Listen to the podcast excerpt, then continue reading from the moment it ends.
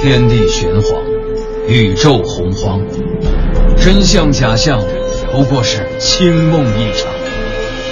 夏天挺热，冬天挺凉，人生百态，无外乎喜乐、忧伤。调侃却不乱侃，戏说但不胡说。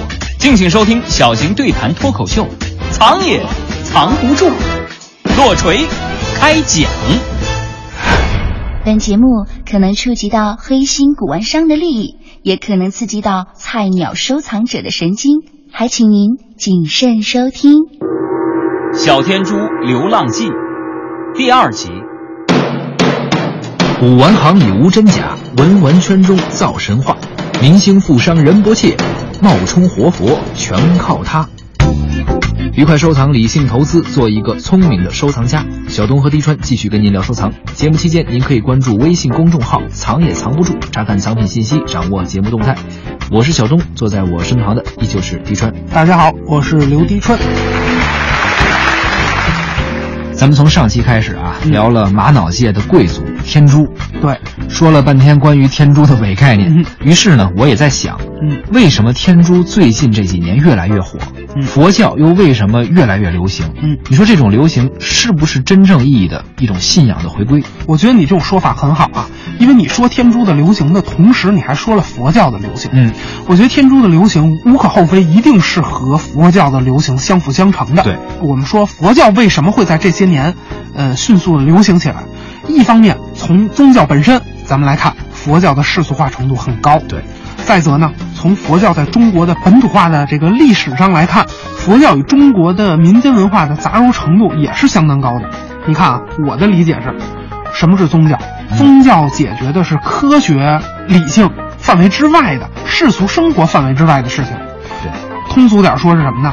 就是说解决，嗯，比如说我从哪里来，又要到哪里 去，那解决这个层面的问你题。说这是北大保安解决的问题啊？但是佛教解决的是是哎，它解决的是我们精神世界的问题。嗯，但你看看现在某些人啊，嗯好好家伙，拿佛都当什么了？生病他得拜佛，高考他得拜佛，这发财还要拜佛，升官一定也得拜佛。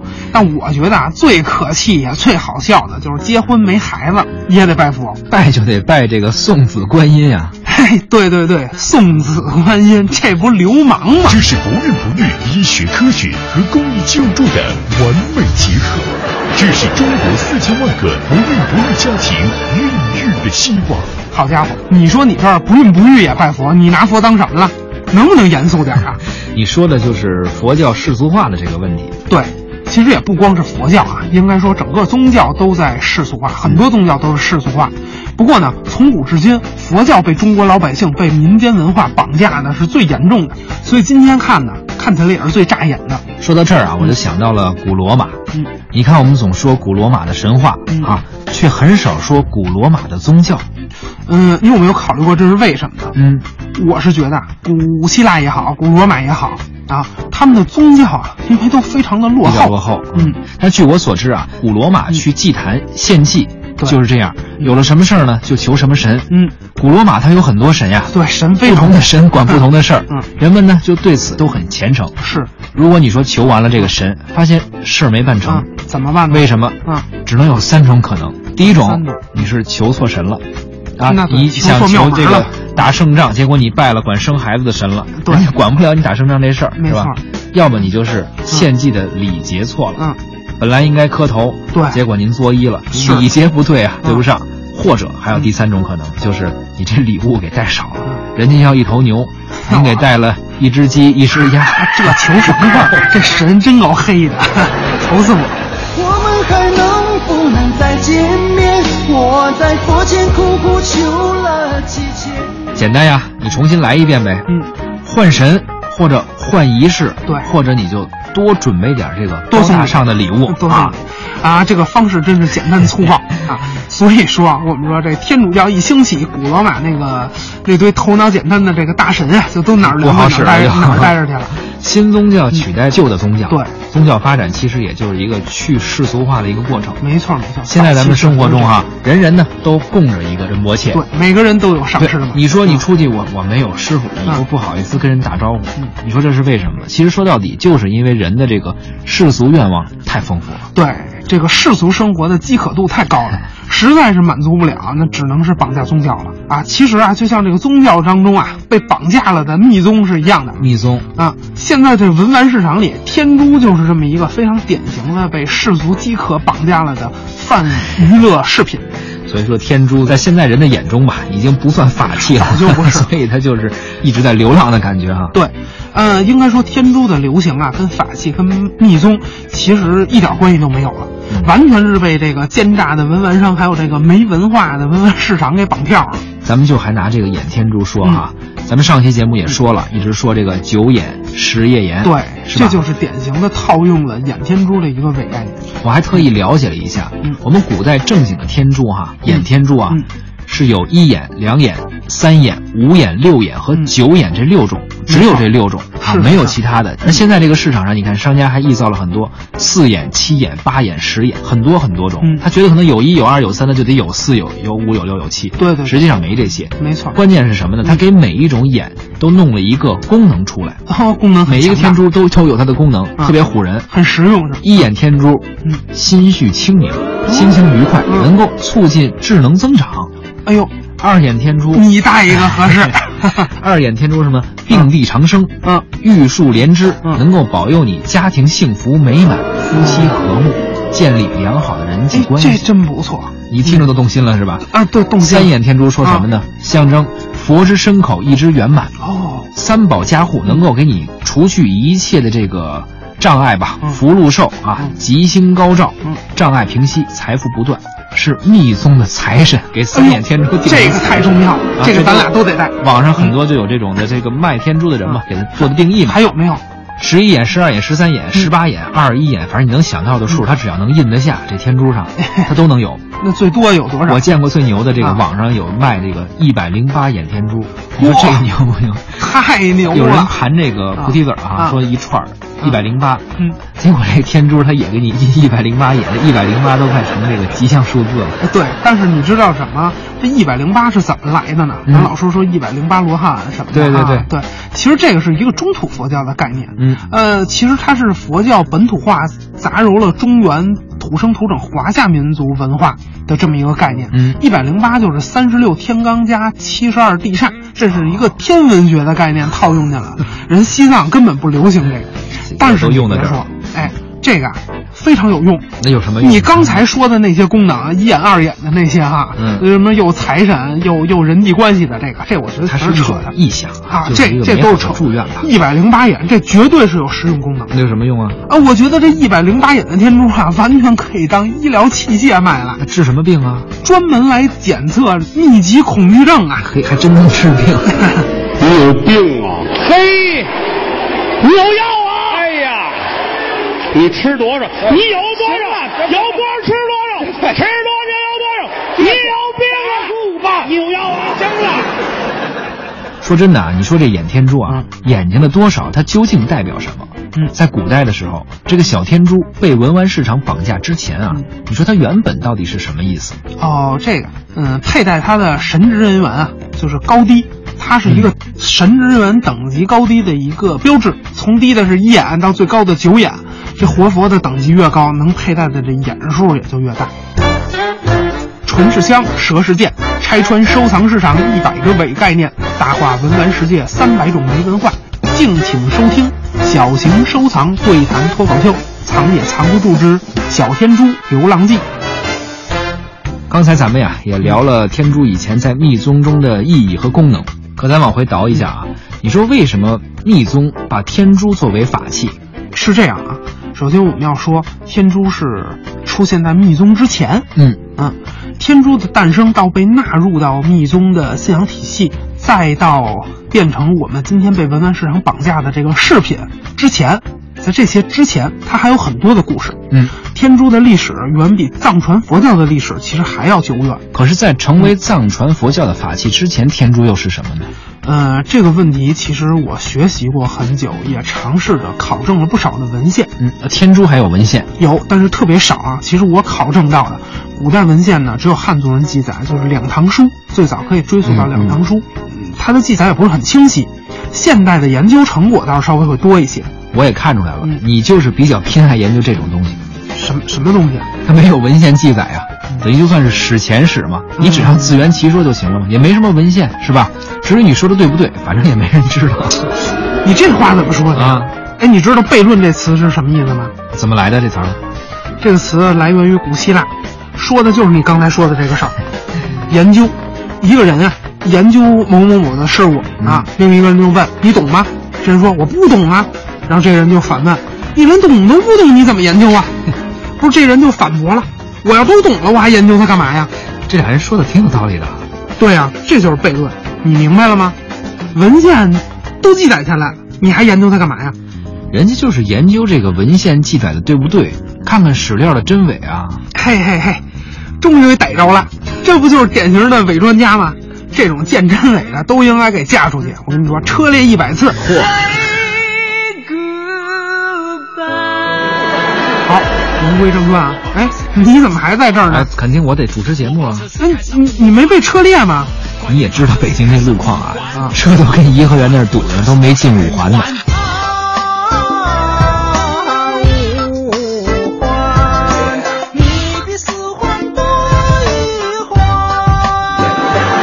咱先聊天珠，聊完这期估计可能这车就到了，到时候再列啊。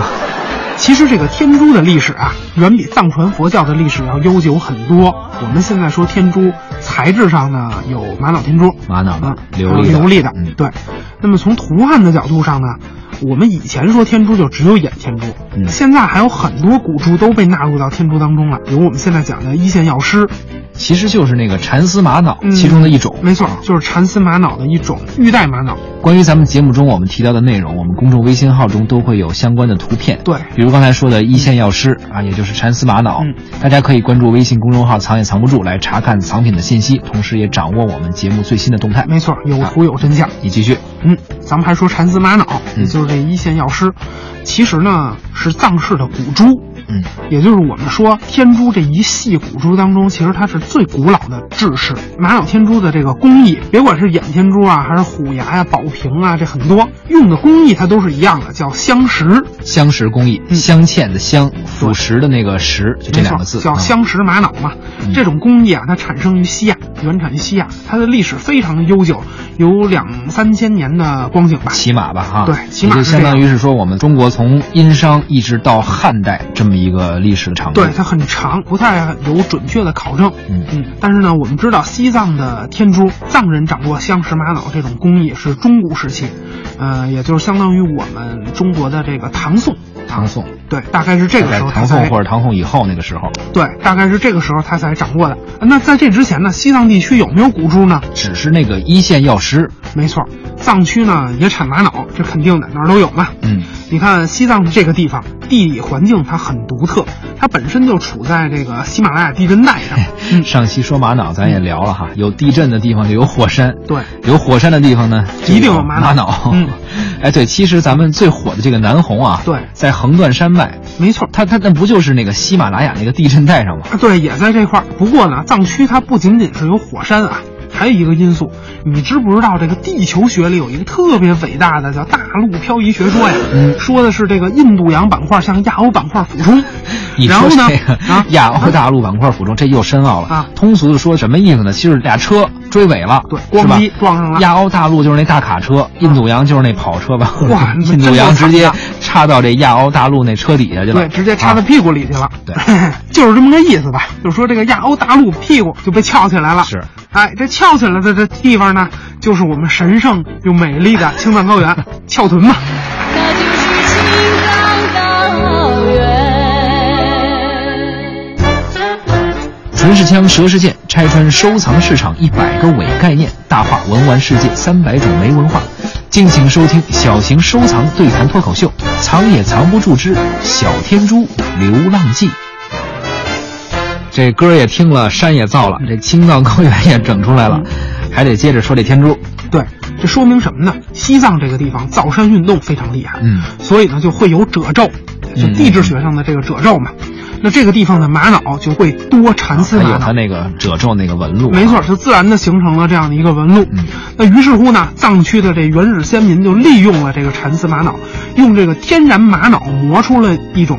什么样的赌珠呢？就是这个一线药师珠，因为它整个它会有一条一条的不同的色带嘛，对于是就磨出了一线药师。那为什么我说一线药师可能是最早的天珠呢？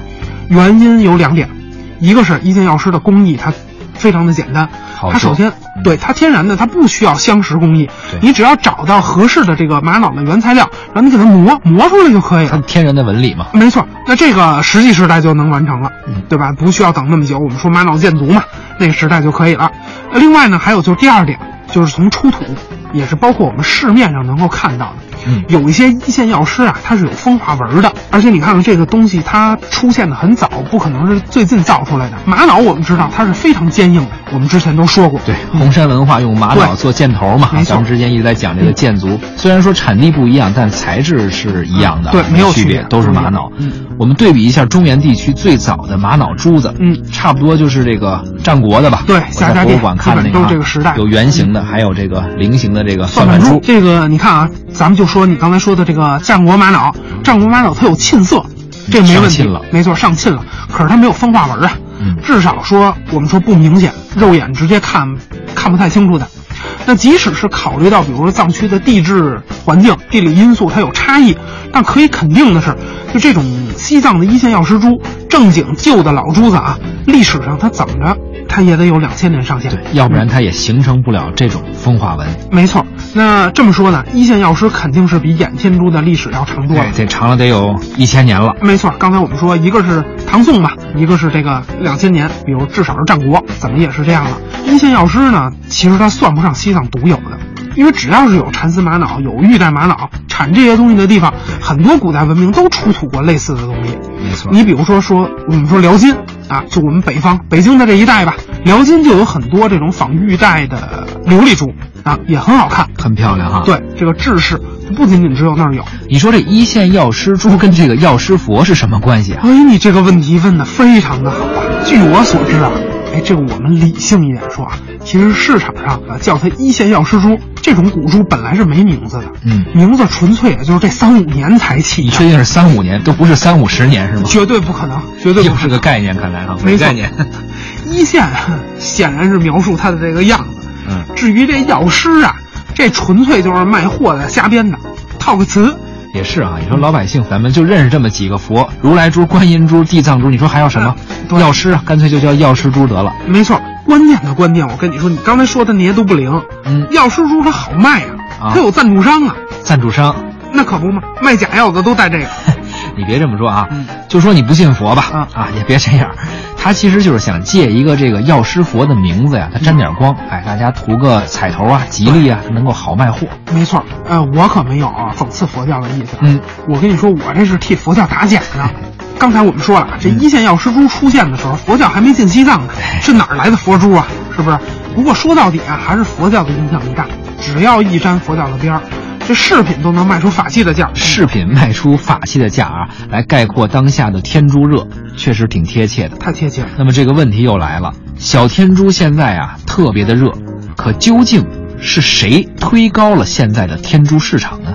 但是呢，这期节目时间已经差不多了，咱们呢下期接着还是聊天珠。没问题，愉快收藏，理性投资，做一个聪明的收藏家。本期节目就是这样，关注微信公众号“藏也藏不住”，查看藏品信息，掌握节目动态。您可以通过蜻蜓 FM 点播节目，还可以发送邮件至收藏二零一五 at 幺二六 .com 与我们沟通互动。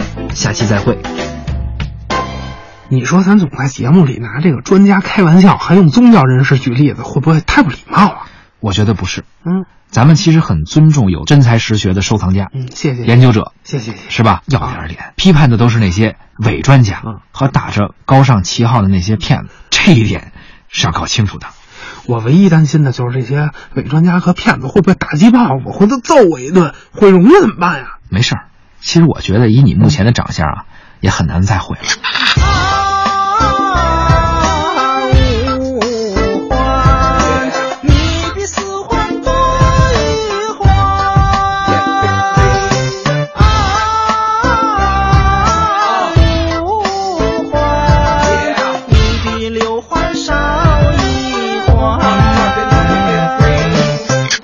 歇会儿吧你。